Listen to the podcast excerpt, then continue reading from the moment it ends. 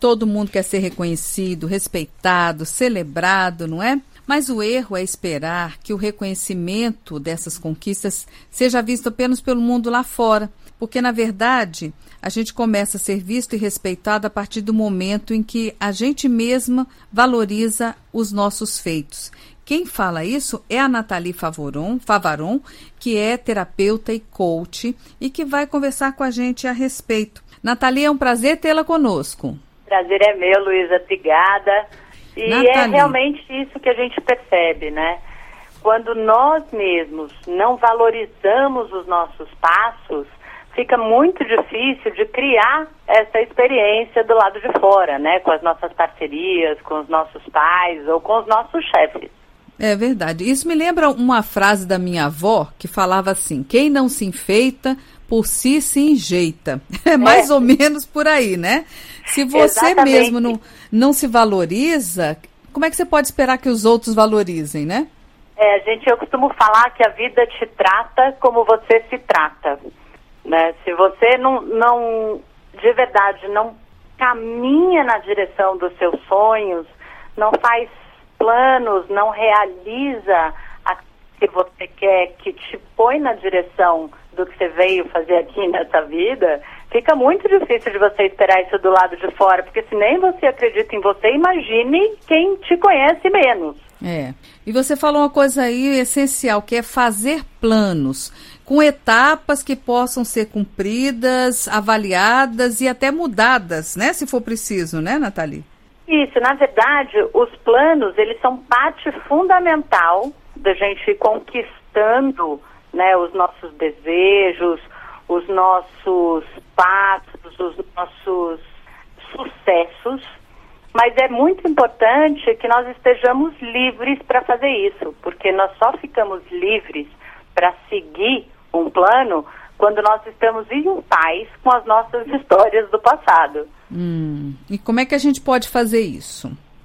Então, é, hoje a gente já sabe que metade, pelo menos, dos nossos problemas, as nossas dificuldades, tem origem no nosso sistema familiar e não necessariamente com coisas que aconteceram com você na sua vida. Então, se você não faz um trabalho para conhecer as histórias da sua família e as influências dessas histórias na, no seu plano, no seu dia a dia, né, na sua saúde, na sua vida profissional, às vezes não basta fazer plano e ter meta direitinho, que você fala, olha, eu faço o plano, mas eu não consigo realizar, porque a gente não está livre do passado.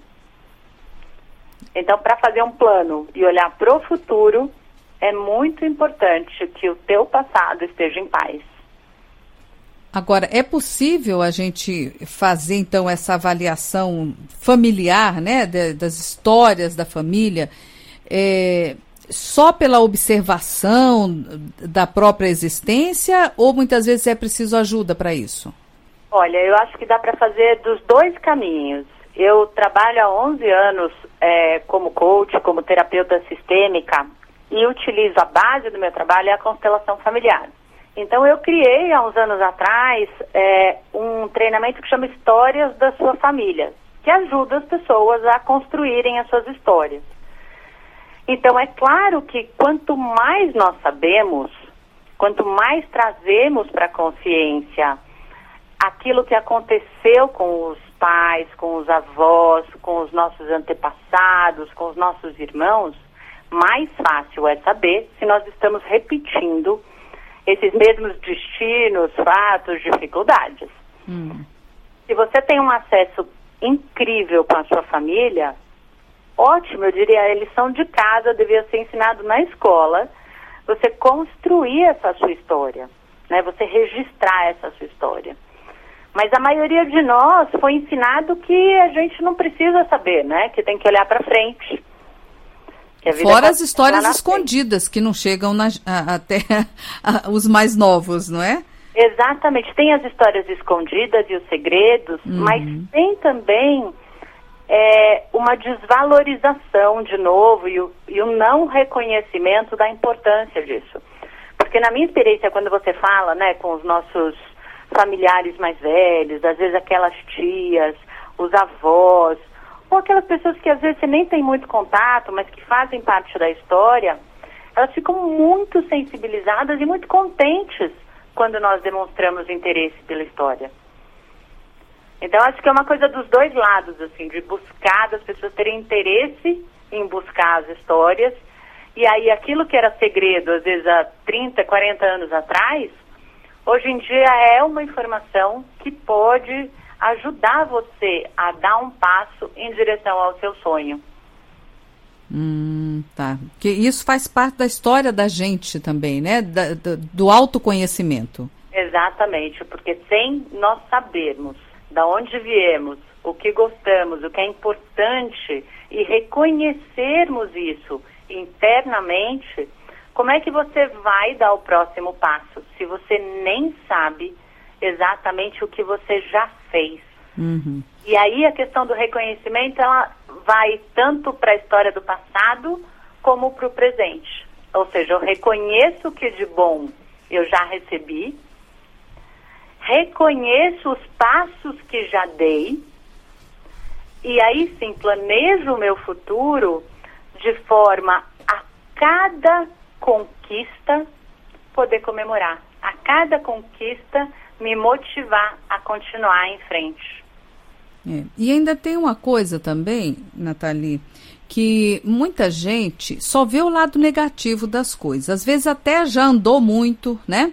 Uhum. Já fez várias coisas, mas é, minimiza tudo que fez, bota defeito em tudo que conquistou, só vê o que os outros têm, que fulano fez isso, fulano aquilo, e não vê a, a si mesmo, as suas próprias conquistas, né? É, como é que a gente pode lidar com esse tipo de personalidade, vamos dizer assim? É, a comparação, quando eu estou o tempo todo me comparando com alguém lá fora, eu estou colocando o meu poder de mudança lá fora. Eu estou deixando, abrindo mão do meu poder pessoal. Então eu falo, comparar é legal, mas se compare com aquilo que você fez antes e o que você já andou até agora. Então eu sempre dou um exemplo de, vai chegando essa época do ano, o pessoal começa a fazer planos para o ano que vem, né? Ai, o que, que eu vou fazer no próximo ano? Ou o que, que eu programei para esse ano? E só olha para aquilo que não, não atingiu ainda. Porém, se você começar a contar todos os dias aquilo que você já fez, mesmo que seja um pequeno passo, você começa a botar combustível de qualidade nas suas mudanças. Porque pensar positivo é muito amplo, né? É. Não olha o lado vazio do copo, olha o lado cheio. Mas você fala, bom, como eu faço isso? Começa a contar as suas bênçãos diariamente, né? Começa a contar aquilo que você já fez, as suas pequenas vitórias. Então, alguém que, por exemplo, quer fazer, quer levar uma vida mais saudável, começa a contar, fala, bom, hoje quando eu fui almoçar, eu escolhi tomar água ao invés de tomar um refrigerante. Hoje, ao invés de comer uma fritura, eu escolhi comer um legume. Ah, amanhã eu vou andar cinco minutos ou vou me alongar logo que eu acordar. Porque pequenos passos vão fazendo, vão construindo a caminhada, né? Porque a vida não é um sprint de 100 metros, ela é uma maratona. É. É verdade. Então tem que ir passo a passo, não tem jeito, né? É. E tem gente que só comemora se for uma coisa esplendorosa, né? Acha é, que... parece que só aquilo que é gigante tem valor, mas ninguém olha aquilo, todos os pequenos passos que foram necessários para você chegar na coroação, né? Para você chegar no gigante. É. Nathalie, para terminar, eu queria saber se você tem um site, um lugar onde as pessoas possam pegar um pouco dessas ideias e aprofundar mais. Claro, eu tenho um site que é do meu nome mesmo, nataliefavaron.com.br. Agora explica como é que escreve, né? Vamos lá. É Nathalie com TH e com IE no final. Certo. nataliefavaron.com.br e lá tem um material, inclusive, gratuito para que as pessoas possam começar a entrar em contato com as suas histórias, para ganhar esse combustível, para seguir em frente com os seus sonhos e reconhecendo quem elas são e quem elas ainda podem se tornar. Muito bem. Então vou repetir: www.natalie com T H L I E Favaron com N de nada Nathalie, muito obrigada. Foi um prazer conversar com você. Um abraço e até outra oportunidade. Obrigada, Luísa. O prazer foi meu e que todos nós tenhamos aí bons frutos para comemorar nos próximos meses. Com certeza. Um abraço. Outro, querida. Tchau. Tchau, tchau.